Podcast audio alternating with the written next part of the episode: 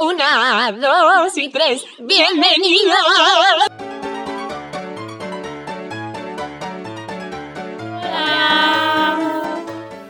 ¿Qué tal? Hola a Bienvenidas todos, ¿qué a un tal? capítulo Hola. más.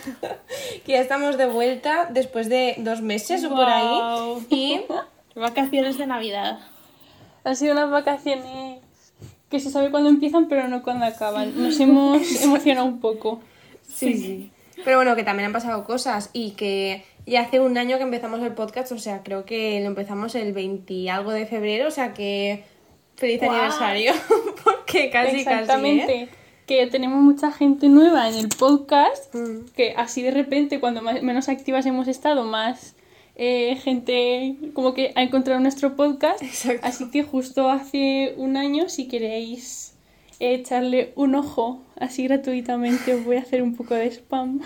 A los primeros capítulos son muy diferentes a la manera... Yo creo que son muy diferentes a la manera Sí. que hablamos ahora, sí, ¿verdad? porque, porque estábamos súper cortadas al principio, no sabíamos cómo hacer el podcast. Sí. Pero se pueden ver nuestros inicios. Además, ahí no había cuarentena, éramos jóvenes, alocadas. Creíamos Sí, que íbamos a poder quedar. Creíamos que íbamos a poder quedar todas las semanas para grabar y cuando llevábamos dos capítulos, de repente. Creíamos que iba a haber fallas, o sea, con eso lo decimos todo. Es verdad, es verdad. O sea que si sois nuevas o nuevos y acabáis de llegar y no habéis escuchado el primer capítulo, si os escucháis, aunque seamos unas bebés porque hablamos súper cortadas, eh, escuchaoslo porque ahí hablamos de cómo nos conocimos y tal. O sea, básicamente Sí, nos conocimos en Valencia, pero ahí lo contamos todo. Pero Sí, bueno. además el primer capítulo, el primero de todos, el número cero, es súper cortito, creo que son 10 minutos y es como una presentación nuestra y así, si Claro. tenéis alguna duda sobre nosotras, lo escucháis y solo que la resolvemos. Sí, bueno, Ah, hemos sí, dicho lo de siempre. Yo soy Ana, ¿Y Raquel? Yo soy Iris. ahora después de un rato lo decimos, pero bueno. Parece que, se- que digamos como las super nenas cuando nos presentamos, pétalo, cactus y burbuja. Yo soy Ana, yo Raquel, yo Iris. ¿Quién de Sí, todas? realmente es, es lo que hablamos mucho de TikTok. Sí. Como cada una tiene una energía de. mm, ¿Cómo, cómo se dice en castellano? En plan, la energía que. Las No sé vibras, cómo se sí, dice. los- Sí. Pero eso, que somos tres y que las superenas cada una tiene una energía.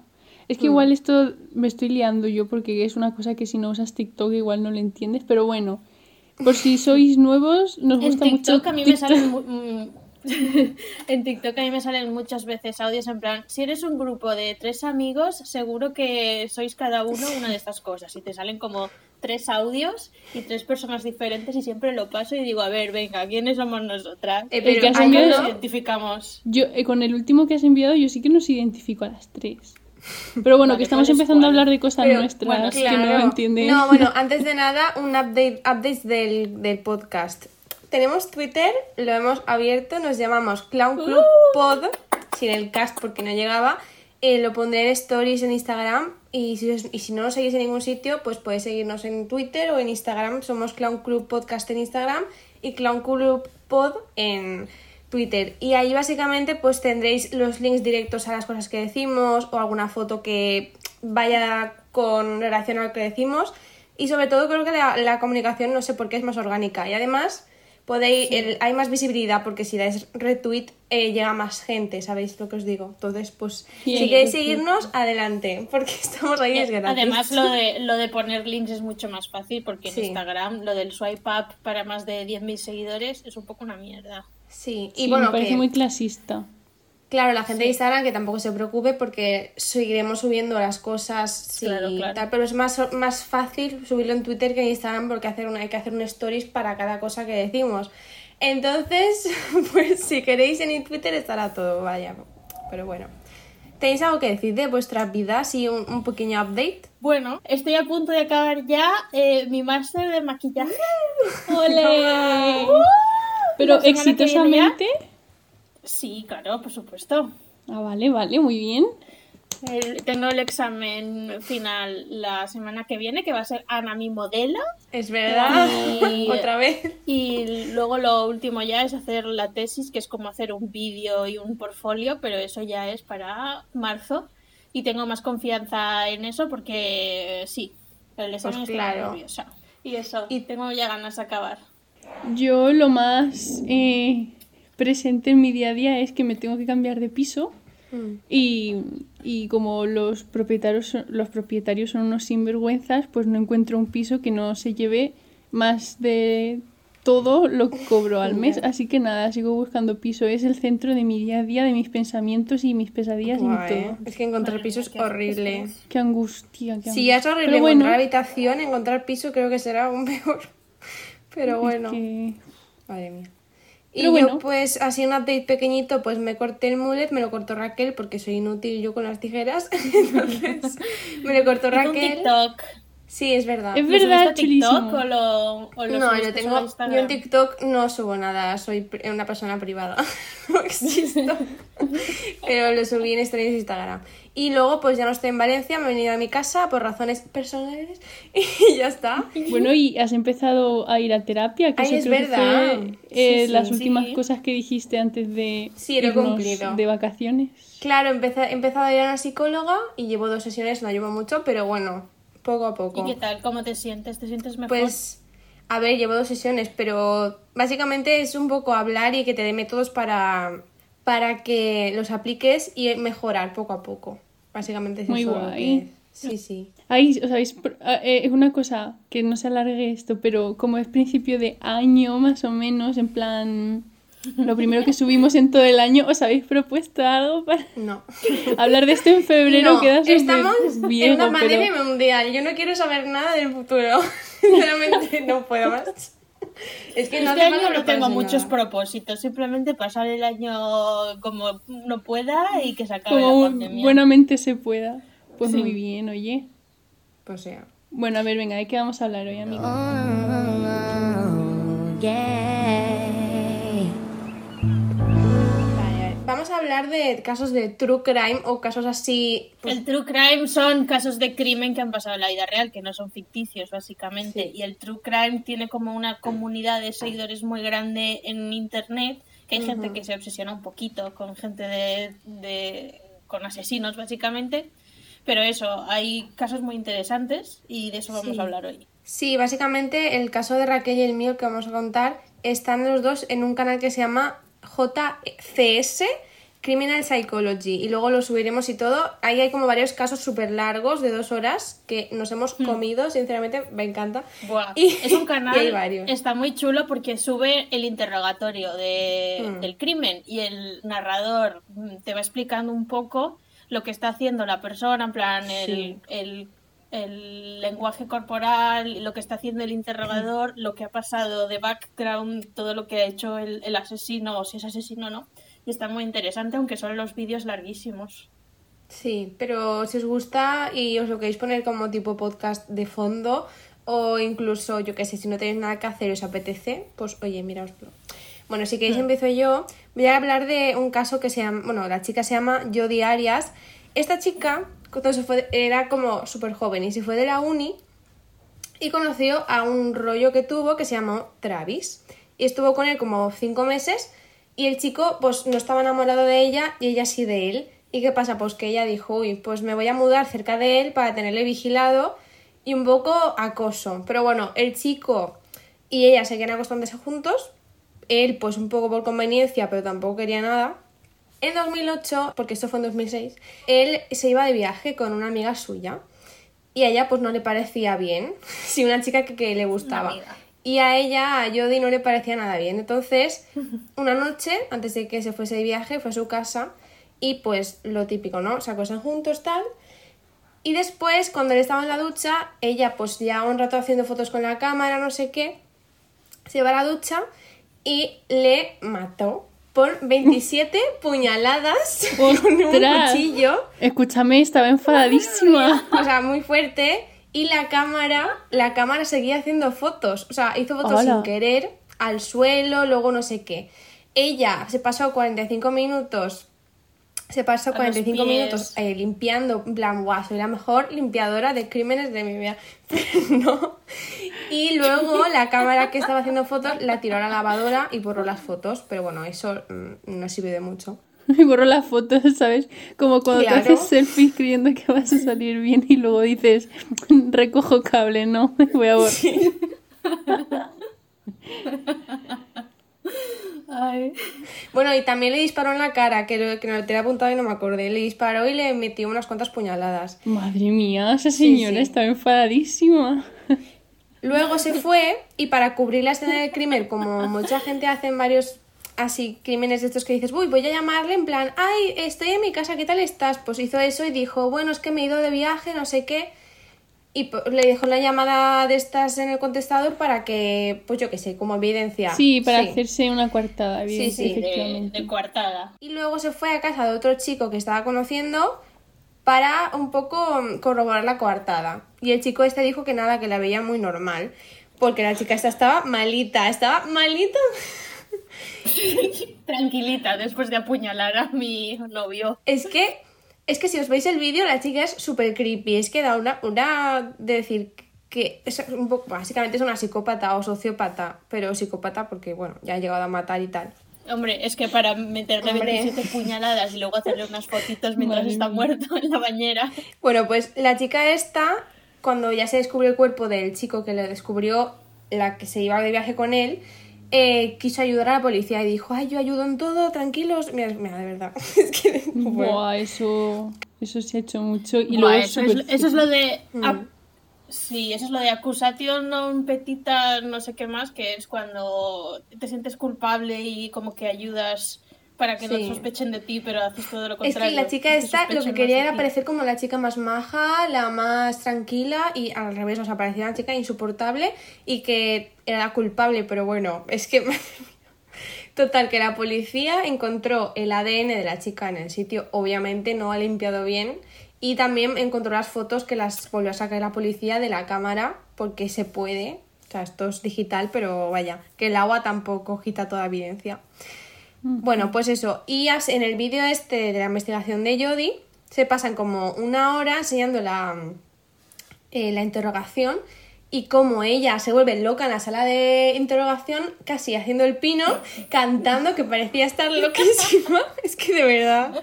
Es que estaba. Es que da una rabia verla porque era en plan, bueno, es que lo que has hecho está muy mal. Y dice, no, pero si es que yo amaba a mi. O sea, a Travis. Y dice, pero es que yo no le haría daño, ¿qué estás diciendo? O sea, súper. Muy creepy. También como ella, las caras que pone y cómo lo dice, era muy, muy creepy. Y nada. Eh, bueno, claro, le enseñaron las fotos y ella en plan, ay, qué fuerte, ¿no? ¿Esto qué es? Madre mía, qué fuerte las fotos estas. Tipo, ¡Qué ¿no? loca! Estaba loquísima. Qué fuerte, ¿no? Es que eh, de verdad pues decía, ay, oh my god, decía, ay, qué, qué fuerte que pasa esto, ¿no? Porque la apuñalaron. Bueno, pues ella era ella. Bueno, esto fue en 2008, 2009, porque esto, estos casos llevan mucho tiempo. Y ya en 2013 fue su juicio. Y ahí, pues, otra vez la chica súper insoportable y manipuladora decía básicamente que eh, Travis era un pedófilo y que la abusaba eh, sexualmente. Eso, eso lo dijo en, el juicio, pero la investigación no dijo nada porque es que se lo inventó eh, en el- o se lo dijeron Hombre, claro, eso el abogado Claro. la aconsejaría para que... Sí, sí, porque sí, ella tenía... Es que, ¿cómo será ser abogado de una persona que es culpable? Debe ser como... Tienes que ser un manipulador. Ya. Porque para convencer a todo el público de que ella no es culpable siendo la principal... No tengo Claro, pero es que Yo que si fuera abogada me echaría a llorar en medio del juicio, plan, me está gritando aquí esta gente, me está diciendo Sí, pero es que no. si eres abogado y, y defiendes, incluso mintiendo, para porque tiene que ganar tu cliente a toda costa, y, y tú mientes y luego se descubre, a ti te meten en la cárcel por haber mentido ante un tribunal, porque estás No creo. haciendo... Es que es su trabajo. algo- Yo supongo que la defensa del abogado será que a mí mi cliente me ha dicho esto y yo estoy defendiendo lo que me ha dicho mi cliente. Yo no sabía nada más, pero A ver, es más fácil, pero tienes que inventarte cosas, porque es más fácil igual eh, cubrir un caso más pequeñito, pero un caso así que tienes hasta ADN y fotos, pues y las cosas no cuadran porque ya contaba cosas y contaba también que el día ese que él le mató, él que quería matarla a ella y contaba tipo, bueno, si yo cogí la, la pistola, me fui aquí al armario, tal, o sea, como tiene una coartada que podría pasar desapercibida y decir, vale, sí, pues es, es inocente, pero que va. Es que me parece como muy difícil ser abogada de la persona culpable y siendo tan evidente que es culpable, es que no sé. Claro, jo. Al final, obviamente, salió culpable y después tuvieron como otro tipo de juicio en el que ella hizo merchandising y dijo que había dado que sí había hecho merchandising y había donado dinero a asociaciones eh, bueno feministas y de violencia eh, machista y en plan diciendo bueno es que yo doné como súper buena persona de guau es que yo era víctima tal que va o sea es que nada. Y dice aún que es inocente. Después ya pues la condenaron a em, condena perpetua no se llama toda la vida Cadena perpetua. Cadena sí, cadena perpetua. perpetua. Y hasta el día de hoy dice que es inocente. Y me gustaría mucho como ver este tipo de programas que hacen, que van a la cárcel y entrevistan a las Buah, los sí. culpables, a ver qué dice. Y pues ese es el caso de Jodi Arias. Si lo veis, es que da una- un miedo a la chica esta, cuando la ves, no sé, porque quería parecer la persona más simpática del mundo. Siendo la culpable. Qué mía.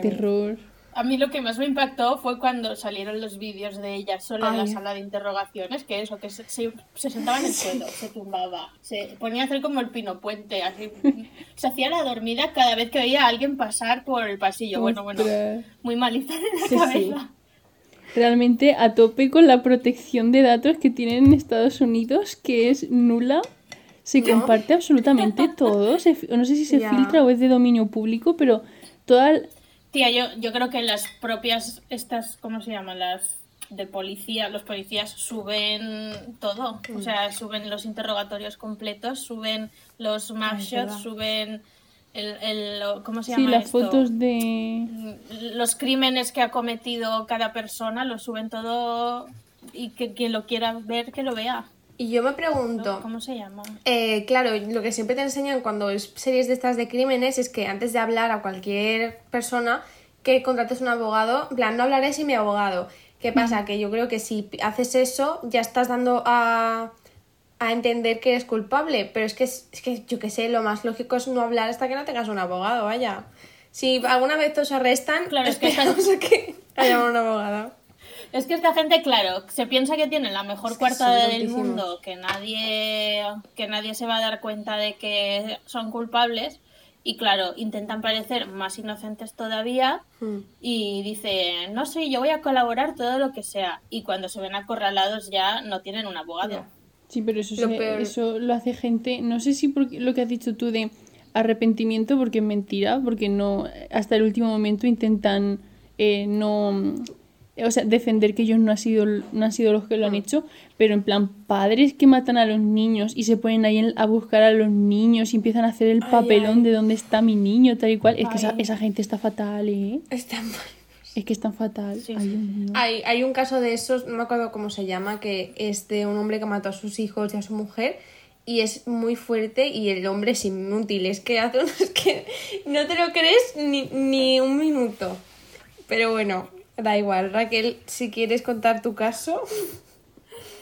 Venga, vale, os cuento Tu mi caso de Es que caso mataste a...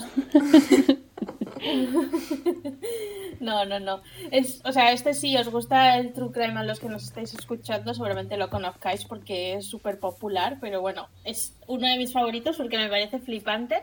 Es el caso de Jennifer mm, Pan, creo que se apellida, sí, que es una chica canadiense de origen chino. Y bueno, aquí lo que pasó es que un día de noviembre eh, mm, también los estadounidenses también sacan las llamadas al 911. Es Bueno, verdad. que llama ella ella llama al 911 súper atacada diciendo oye que han, han venido a mi casa a robarme han disparado a mis padres no sé qué pasa estoy en la habitación que me han atado total que llega la policía la encuentran a ella atada en la cama y a los padres que les han disparado y la madre está muerta y el padre parece que está muerto pero resulta que no está muerto le han disparado en la cara pero ha sobrevivido y se lo llevan al hospital. Y a ella se la llevan pues a, a ver qué ha pasado, la interrogan. Ella dice que eso, que estaba en casa, que han entrado a robar y que, que los han matado. Ellos eran una familia que era como acomodada, ¿vale? Tenían dos coches así, dos Mercedes, trabajaban en una fábrica de coches, la hija era como perfecta, ella tenía buenas notas, tenía, creo que se había sacado la carrera de farmacia, estaba haciendo prácticas, bueno, perfecta, perfecta. Total, que la siguen interrogando. Y a todo esto el padre estaba vivo. El padre está vivo, pero está en coma. Claro. Espérate que se despierte. Al padre lo han, Sí, sí. al padre lo han puesto en un coma inducido porque, claro, está muy grave. Total, que los policías empiezan a sospechar de Jennifer porque dicen, ostras, ¿cómo puede ser que esta chica, si estuviera atada a los postes de su cama, cómo ha llamado? Por teléfono. Estadounidense Y- y tenía en que los ser. Y en los vídeos del interrogatorio, eh, Jennifer como que se apaña para eh, con el móvil estos de que son los de flip, Sí, los que sí. se abren, los de concha, los móviles de concha, pues por mucha casualidad de repente consigue en la sala de interrogatorios sacarse el móvil del bolsillo de atrás y como que enseñar cómo ha llamado, Sí. ¿no? Que ella está con las manos atadas detrás, pero ha conseguido ponerse el móvil al lado llamar. y llamar gritando y ella se puso el volumen del móvil a tope y, y así es como escuchó a la que estaba llamando del 911. En teoría, ¿vale? Casualidad. Total, que dicen, aquí no podemos eh, concretar nada hasta que el padre de Jennifer se despierte del coma. Total, que esperan y el padre de Jennifer despierta y dice, no, no, no, aquí esto que se está contando mi hija no es nada de eso. Resulta que la Jennifer esta tenía unos padres súper, súper estrictos, ¿no? El, típico tópico de padres asiáticos que, quieres, que, que quieren que su hija haga todo lo que ellos digan, saque súper buenas notas, la carrera que ellos digan. Bueno, pues así era la vida de Jennifer, pero claro, ella dijo, no, no, no. Total, que falsificó todas sus notas desde, desde, la, desde el instituto hasta la universidad. Falsificó el diploma de, de graduarse. Falsificó que estaba haciendo prácticas en un hospital. Eh, lo falsificó absolutamente todo. Porque resulta que ella se había echado un novio que a sus padres no le gustaba y se iba con el novio por las tardes y por las mañanas. Y lo falsificó absolutamente todo. Buah. Que yo creo que Jennifer para diseñadora gráfica hubiera valido. Ostras. El caso, que el, pa- el padre dijo que toda la... eh, porque ellos se habían enterado. Los padres se habían enterado. El padre dijo que no, que Jennifer no estaba atada en su cama, Hombre. que ella había estado hablando con los hombres que habían entrado a robar y a matarlos. Y entonces, claro, volvieron a llevar a Jennifer a interrogarla y se pone a llorar diciendo, no, es que resulta que la gente que iban a matar a mis padres los había contratado para que me matasen a mí. Sí, claro. Porque sí, yo estaba muy deprimida y no podía estar con mi novio y me había intentado suicidar más veces y eh, no podía vivir más así, no sé qué. Total, que dicen, bueno, pues vamos a llamar al novio, que el novio se llama Daniel Wong o Wang, que también era chino. Y, el- y- y ellos dos no se les había ocurrido en sus grandes mentes ponerse de Con la acuerdo historia. para la coartada. Total, que llega el otro y cuenta una historia completamente diferente. No, sí, esta quería matar a sus padres porque no la dejaba venirse conmigo por las sí tardes y querían que estudiara esta carrera. Ostras. Total, que al final a la Jennifer la condenan a cadena perpetua Mm. y, eh, y la no sé cómo se llama esta condena, pero no puede hablar con su familia nunca más. Ostras. Y ya está. Entonces el padre sigue vivo. Luego se recuperó y todo vivo, y tal. sí. Ostras. Sí, sí, sí. Claro, es que es la típica. Todo esto pasó en 2010, para que os pongáis en contexto, que tampoco fue hace demasiado. La típica película que ha matado a alguien y dicen, bueno, está mi padre en coma, pero nos va a despertar. Y luego tienen que matar al padre porque no quieren que hable. Yo me la esperaba O sea, yendo al hospital a Sí, desenchufarlo, ¿eh? mm. Buah, es que, Parece una peli de antena. es que 3. exacto, la peli de Antena 3 de la, de la noche. Pero es verdad que yo me acuerdo de ese caso y la chica tampoco fue muy lista. O sea, se notaba que. mm, Falsificaba Bueno, el- las notas. o sea, sí. Sí, no sí. Pero digo que eh, cuando contó la coartada y tal, sí que te lo podías creer, pero no era tan manipuladora. Sí, la, la primera, la primera sí que te la podías creer porque además ella estaba súper alterada porque en teoría eh, a la madre la mataron y al padre también lo tenían que matar y ella también estaba muy alterada por eso porque sabía Sí. que su padre se iba a despertar, en teoría. Ujú. Y ella estaba llorando un montón, pero luego la siguieron eh, cuando, cuando sospechaban de ella, la siguieron al funeral de su madre y decían que no la veían muy triste. Yo creo que estaba alterada porque la estaban interrogando. Sí. Claro, cogió la emoción de nerviosismo de que su padre se puede despertar y la usó para decir que estaba muy nerviosa por lo que había pasado o algo así seguro. Claro. Sí. Una muy buena actriz. Vaya, vaya. Bueno, Iris, ¿cuál es tu caso? Bueno, yo no voy a contar ningún caso. Porque yo voy a... voy- No, a ver, tampoco es aquí una cosa. Pero es que yo estaba buscando así casos para hablar y he encontrado como un, un pequeño estudio de un hombre valenciano sobre Bueno, el tema del true crime. Sí, sí, sí. Y mm, bueno, pues el hombre habla de, de por qué a la gente le interesa tanto esto cuando son cosas muy sádicas, muy explícitas, muy traumáticas y tal. Y me lo he leído y he dicho, ojo, pues voy a buscar info porque esto está en plan interesante. No me acuerdo Sí, del como nombre del hombre. Alcácer, no, lo siento, la verdad. Pero bueno, No pasa que nada. mm, eh, estaba, estaba leyendo que lo de que nos atraiga, porque nos atrae eh, la violencia y nos genera tanta curiosidad, está relacionada con el tipo de educación que hemos recibido. Y sobre todo eh, sucede a partir de la gente que nace a final de los 90 o así, y es una cosa súper evidente porque a nuestros padres, por ejemplo, no es, en plan, eh, es- les parece una locura y cuando les dices que te interesa esto, se horrorizan de que te parezca interesante cosas tan eh, terroríficas porque dan miedo, o sea, es gente real, no es una película, no es una serie. Y mm, también estas cosas de pues eh, vergüenza ajena de MTV, que son gente cayéndose y dándose golpes, a mi hermana y a mí nos apasionaba, nos reíamos, es que no me damos de la risa y mis padres decían, ¿por qué veis eso? Entonces, Ya. realmente creo... Yo me, Sí, sí. Yo me acuerdo que hace relativamente poco, o sea, yo sigo un canal que se llama eh, Ask a Morticia, que es una chica Ah, que sí. trabaja en una funeraria y habla sobre el tema de la muerte, tema cadáveres, y me parece súper interesante. Y se lo conté una vez a mi madre y le parecía fatal que yo mirase eso, en plan, ¿pero por qué ves eso? Deja de ver esas cosas. que Sí, sí, por no sé ejemplo, qué". cuando nos "Eh, dijiste, chica, cuando que nos te- dijiste que te interesaba estudiar el tema de maquillar a muertos, a mí me pareció súper guay. En plan, Sí, chulísimo. Uy, a mi madre Claro, yo se lo conté a mi madre, en plan, cuando le hablo de vosotras, y mi madre dijo, ¿pero por qué quiere ver eso Raquel? Y yo, en plan, pero si yo quiero que me lo cuente todo y a ver si me pasa una foto incluso. O sea, es una cosa que está como en la educación. ver. Pero la cosa es. Claro, si te Tía, paras... como los funerarios de Maradona que se hicieron una selfie con el verdad. cadáver.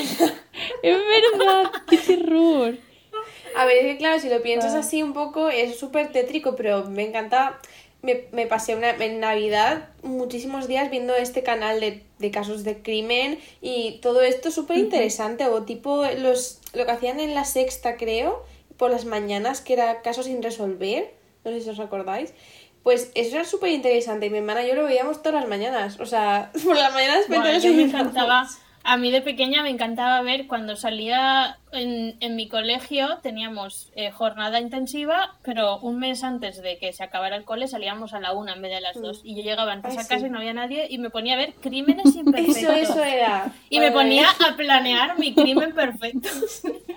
Eso era el programa. Eso estaba chulísimo. Luego, pues, Era chulísimo. Es que claro, pero bueno, sí que es verdad, ¿eh? Porque cuando le conté a mi padre lo que es- los casos que estaba viendo, porque me parecían flipantes, tipo este o el de, bueno, el de otra que se llama eh, algo de Dipólito, me parece, la chica esta que Dalia quería, Di Ippolito. era una mujer que quería matar a su marido y se lo dijo a su ex marido. Pero no lo cuentes, no lo cuentes, que igual se lo, que igual lo contamos en otro próximo Vale. Vale, vale. Bueno, pues luego me lo contéis, que ahora me habéis dejado con la duda. Sí, sí. Luego me Vale. lo. Bueno, en eso, que lo del tema de que este tipo de... eh, el, el hombre este habla de eso como morbo y es una palabra que no me gusta mucho, pero es que es exactamente eso, es morbo lo que nos genera. Sí. Es una cosa que está eh, relacionada con la educación que hemos recibido, pero sin embargo las principales personas que nos han educado, que son nuestros padres, son las que les horroriza esto. Entonces, como que te deja pensando un poco por qué depende de nuestra educación si la persona que principalmente nos educa lo ve mal, porque no lo vemos mal también nosotros. Y yo creo, he llegado a la conclusión de, que, de que es por lo normalizado que está en cuanto a videojuegos, cuanta mo- cuanto mejores gráficos tengan los videojuegos y más explícitos sean, más Sí. me gusta. Em, en la tele, en las noticias, no hay prácticamente nada de censura. Es decir, eh, ponen, por ejemplo, películas de, pues yo qué sé, sexo explícito, con arriba más de 18, cuando empieza sexo, drogas, no sé qué, lo ponen siempre a partir de las 10 de la noche. sí. Violencia. Pero luego en las noticias Sí. te salen tiroteos, te salen, eh, pues, peleas, eh, de todo, de manera súper explícita y lo vemos muy normal. O sea, a la hora de comer, a la hora de comer que está todo el mundo viendo la tele. Ah, Ya, sí. ya. Ya, pero igual también porque cuando os prohíben algo, más ganas tienes de, de investigar sobre ello. Entonces, Sí, si te prohíben ver o dicen, ah, esto no lo veas, dices, uy, ¿qué, ¿por qué no lo tengo que ver? Entonces investigas y acabas viéndolo. Mm. Hay una peli que se. Hay una peli que se llama Nightcrawler. Es una cosa que es un chico que va a escenas del crimen a grabar explícitamente todo. Y ahí sí que lo compran y todo porque necesitan lo más explícito para la tele. Joder. Mm. Bueno, que eso, que el tema de los videojuegos y las películas y las series, sobre todo, yo creo que mm, ha hecho que se normalice mucho el tema de que no nos, no nos horroriza. De esto de, jolín, por ejemplo, de Walking Dead, eh, no hay capítulo en el que no se claven cuchillos, se peguen tiros o se vea sangre.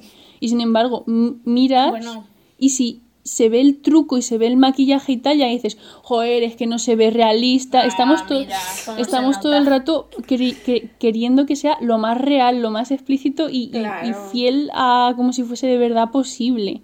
O sea, como que lo pedimos y lo exigimos Bueno, y nos y- gusta verlo. sí. Sabemos que es falso y que es una serie, pero es una escena que hoy en día se puede crear con, una rea- con un realismo increíble y que lo vemos súper normal. Mm, Como los pelis de Saw. Y también hay, o sea, yo creo que no sé cuándo empezaron estas series, pero la cantidad de series que hay tipo CSI, Nueva York, CSI, muchísimas. Los Ángeles, CSI, no sé qué, eh, investigación criminal, no sé qué, todo eso que son todo de crímenes, sí, todos sí. los capítulos, yo creo que también empezaron así a finales de los 90, principios de los 2000. Sí, sí, sí. Mm, Y bueno, O sea que. tema co- o sea, no, tema aparte no. Cosa aparte es que el público que reciben este tipo de documentales, eh, podcasts sobre true crime y tal, el 70% lo escuchan mujeres y es porque es más eh, Sí. normal que le interesa a las chicas que a los chicos. Entonces he estado leyendo em, como el motivo que algunas chicas dicen por el que le- les gusta más y es porque se lo imaginan como si fuese una novela y les, les gusta porque hay más afición femenina por las novelas, no sé, que por lo, parte de los hombres, porque les parece interesante en cuanto a eh, autodefensa y por y porque eh, les parece un contenido que, que simplemente les genera interés y no saben no son capaces de explicar por qué sin embargo los hombres hablan un poco de porque les llama la atención en cuanto a eh, mira lo que ha hecho buah, tal como lo ven un poco más como admiración por así decirlo. No todos eh yo es lo que he estado leyendo que le genera como un tipo de admiración de como si fuese un personaje o algo así que les que les gusta. Ent- bueno si quieres comentar de esto es que ahora me voy a ir a otra cosa Yo creo, es que yo creo, por ejemplo, que en este caso es normal que nos guste más a las mujeres porque nosotras siempre estamos como, como intentando aprender o preparadas por si nos pasa algo y los hombres no tienen nunca esa sensación de no puedo ir por una calle que está oscura sí. y no hay mucha gente, no puedo pasar por aquí, no puedo ir de noche a ningún sitio sola. O sea, los hombres no tienen esa sensación de miedo constante, entonces yo creo que a ellos no les interesa tanto por eso, porque sienten que no les va a pasar jamás y que les da igual. Casi que ni siquiera se lo creen en plan como... em, a ver, no sé cómo explicarlo. Como que dicen, bueno, pues ese que estaría loco, tal. Y luego para nosotras es como nuestro Sí. día a día de algo que puede pasar y el miedo que tenemos Claro. De cualquier... Sí. Eh, que una cosa curiosa es que el canal este, casi todos los vídeos son casos de mujeres. Entonces, no sé si es porque los hombres son tontos y no saben. No, no tontos, Los sino hombres que son más hacen muchos crímenes de estos, o sea, bastante más simples que Eso, yo creo que las mujeres hacen o intentan hacer crímenes, intentan taparlo mejor y son más inteligentes en general para Sí, esto. que luego los les sale mal, pues bueno, pero- pero... quieren taparlo mucho más. A lo mejor los hombres eh, eso, que son más simples para el tema de, de luego Sí, la yo creo que se les pilla antes a Sí, los es hombres. que- Pero bueno, esto lo estamos diciendo sin saber. Sí, es que a ver, también es verdad que los crímenes de hombres en general, súper general, son señores que secuestran chicas jóvenes, eh, las violan, las matan y, y ya está. Simplemente por, pues porque es- está Sí. mal de la cabeza, pero las mujeres suelen tener una historia detrás que es lo que genera ese, esa curiosidad de, pues es que estaba enamorada de él y él hizo tal, y entonces yo tenía fijación, Sí. por- pero yo creo que no hay así una tipa que sea asesina en serie de hombres a los que em, Mm, en plan No sé, a lo mejor. Bueno, sí, existe idea. el caso este de la viuda negra que se casaba con hombres y los iba matando a, a ver eso es todos. planazo porque Pero si bueno, te sí casas que- además no pero La herencia. sí Pero eso, yo creo que los hombres matan desde. hacen feminicidios por, por la superioridad de que son hombres y ya está, o sea, la mayoría. sí sí vaya que estaba viendo eh, el motivo así en general por el que los hombres hacen este tipo de asesinatos y mm, la mayoría de los estudios de gente que han, han demostrado que son asesinos y los tienen en la cárcel y, les estudian un poco a ver qué les pasa es por el tema de la pornografía y muchos decían en, en, Mm. en- decía, em, como que a ver confesaban que todo empieza porque empieza a gustarte ver porno eh, cada vez te haces como más resistente a cosas y no te ponen y como que das un paso más en plan a ver hasta dónde puedo llegar y tal y cual te genera una obsesión y dices porque quiero verlo pudiendo hacerlo y que empiezan a, a- a generar un, una, un problema mental en el que están locos y ni siquiera ellos son capaces de controlar las, los impulsos que tienen de, de, de estar mal de la cabeza, que realmente es un problema. O sea, yo creo que esta gente debería de pedir hasta ayuda, en plan, si te das cuenta de que llegas a un Sí. límite en el que llegas a poder ser hasta peligroso, tío, mm, mm, bueno, necesitas... Ya, pero yo creo que ellos se creen, se creen invencibles y que no les van a pillar jamás si hacen Ya. eso. Bueno, y hay un señor muy famoso, ahí me apunta el nombre, por ahí, no lo encuentro. Bueno, un hombre que se hizo Da muy igual. famoso porque secuestraba a chicas eh, de la misma manera, se iba a un campus y decía, el hombre era así como guapetón, ¿vale? Así jovencito. Y decía, tal, ¿me puedes ayudar a subir las maletas? Y en esta que la chica le ayuda, la empujaba, la metía en el maletero y se la llevaba. Es claro, ¿eso Y- es Ted Bundy? Ah, eso lo he Sí, pues ese vez, tío, pero- eh, más que no, ha- no han conseguido que se testifique, pero testificó hasta 35 y al final al tío hasta ya lo ejecutaron en, en una silla eléctrica porque ese tío era un peligro. Y era esto de que salen las fotos sonriendo y sale como posando Sí, sí, y llegó a generar hasta este merchandising que decíais de que la gente se hacía camisetas, incluso había chicas que tenían el este de... ¿Cómo se llama? El síndrome de... de esto, Estocolmo. ¿Estocolmo? Sí, sí. No, ese es el de los secuestradores. ¿Cómo Ay. cómo- Bueno, pero de sí esto que te enamoras porque- del malo porque la historia te hace, como- ¿sabes? O sea, ese tío que estaba loquísimo y los tíos como que se hacían súper fan de él porque era como, míralo, no sé qué, y las tipas se generaban hasta, pues eso, como que se enamoraban de él y al final el tío este lo, lo ejecutaron. Sí, pero eso ha pasado, eso ha pasado con un montón de, por eso digo yo que a veces la gente de la comunidad de True Crime Sí, es un sí, poco sí. malita porque están enamoradas, están enamoradas de los de Columbine, están enamoradas de Richard Ramírez, están enamoradas de Charles Manson, o sea, hay gente que, que bueno, que se imagina casadas con ellos, bueno, Sí, sí, fatal, además la mayoría de los chicos que hacen en Estados Unidos tiroteos y tal tienen como súper admiración y fijación fanática por, por Sí, gente sí, que ha hecho algo parecido y como que los tienen como, como dioses en plan, buah, estaría súper orgulloso de mí y tal, o sea, le genera un, un problema súper gordo. Mm. Hmm. Bueno, y por último, hablar de la serie de Netflix que se llama Joe. Ah, sí. Que va de. Por si no la habéis visto los que nos están escuchando, no voy a hacer mucho spoiler, Ah, pero va de Joe, un ¿no tío que. Ya, o sea, se llama Yu. pero él se llama Joe. Bueno, Ah, vale. la que sale Victoria Pedretti, vaya. Sí, sí. ¿Sabes? Que la serie va de, de un tío que es que Ah, acosa a chicas y tal, y la serie te llega a poner hasta en un punto en el que quieres que él se libre, él le salga Sí. bien el plan y lo haga bien Mm, todo. O sea, Total. que te come un poco la, la cabeza mm, de lo que nos estamos extrañando de que a la gente como que le afecta, que se obsesiona con, con asesinos y los y como que se enamora de ellos, pero esta serie te hace una cosa parecida y que te das cuenta y dices, porque estoy de parte del el loco este. Bueno, que os la veáis si no la habéis visto. Sí, sí, sí, lo ¿no? romantiza Porque todo. Los casos estos, los casos estos que estamos diciendo eh, los cuentan desde ya, pues desde la parte más objetiva, pero aquí como te metes en la mente del propio asesino o el propio acosador, lo que sea, eh, que es que se salve y es como muy... muy Sí, sí, raro, además. Ya, bueno, pero una cosa es una serie y otra. Ya, yo en las pelis claro. y las series siempre estoy de parte del malo. Yo quiero que pase Sí, todo. Bueno, sí, lo- eso es verdad. Que salga todo bien para el malo. A ver, cuando el malo es el capitalismo de esto de que roban un banco o hacen cosas así, a tope con, a tope con el malo, que lo robe todo. Bueno, si quieres recomendar alguna Bueno. serie, pues sí, yo quiero recomendar tres cosas. Primero, siguiendo en Netflix eh, y unido un poco a un podcast viejo que tenemos en el que hablo de Elisa sí. Lam. ¿Os acordáis de la chica esa que desapareció?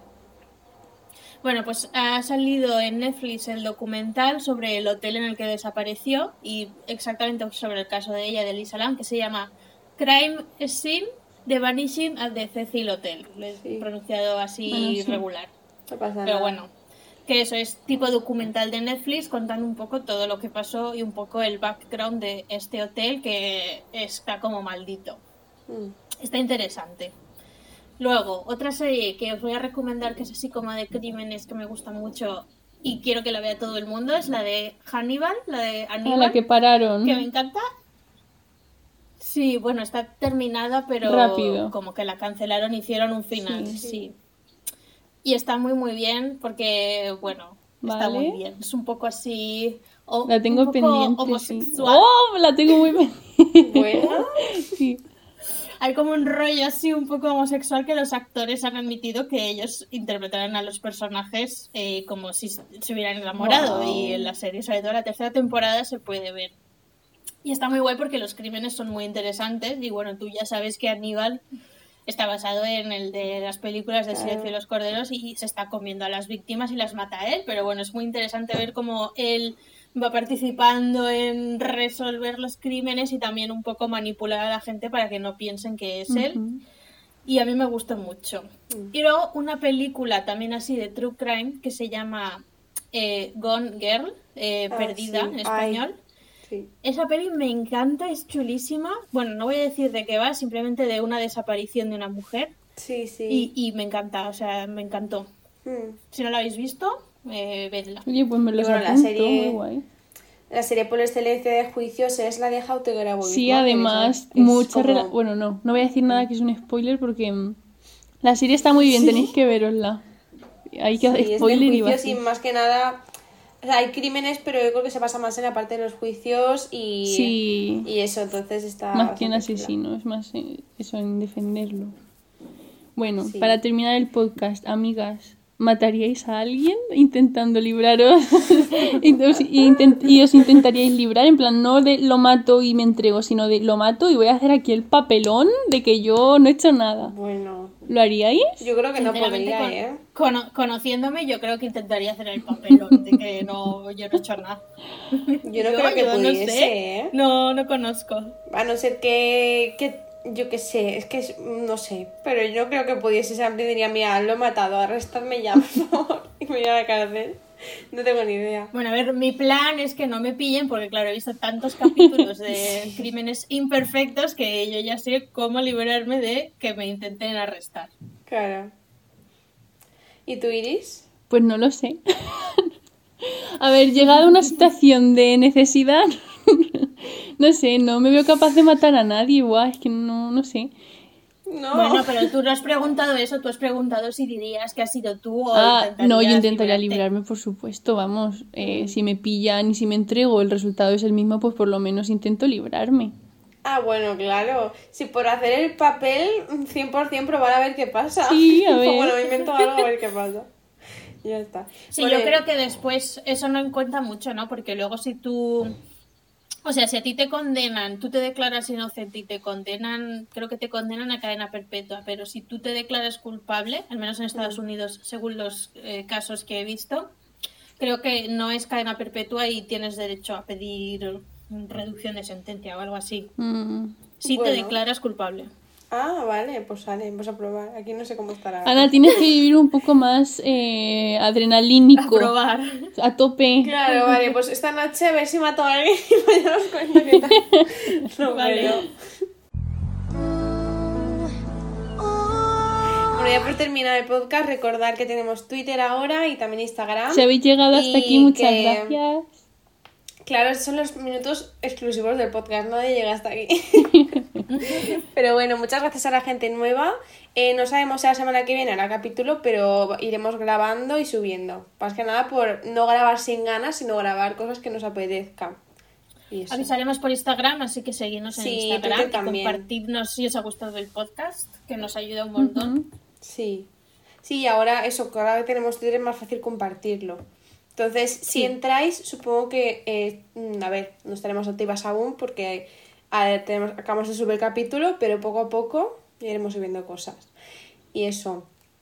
Así que nada, nos vemos, cuando nos veamos, nos oímos. Ya nos veremos. Que esperemos que estéis bien y pues nada, hasta, luego. Adiós. Adiós.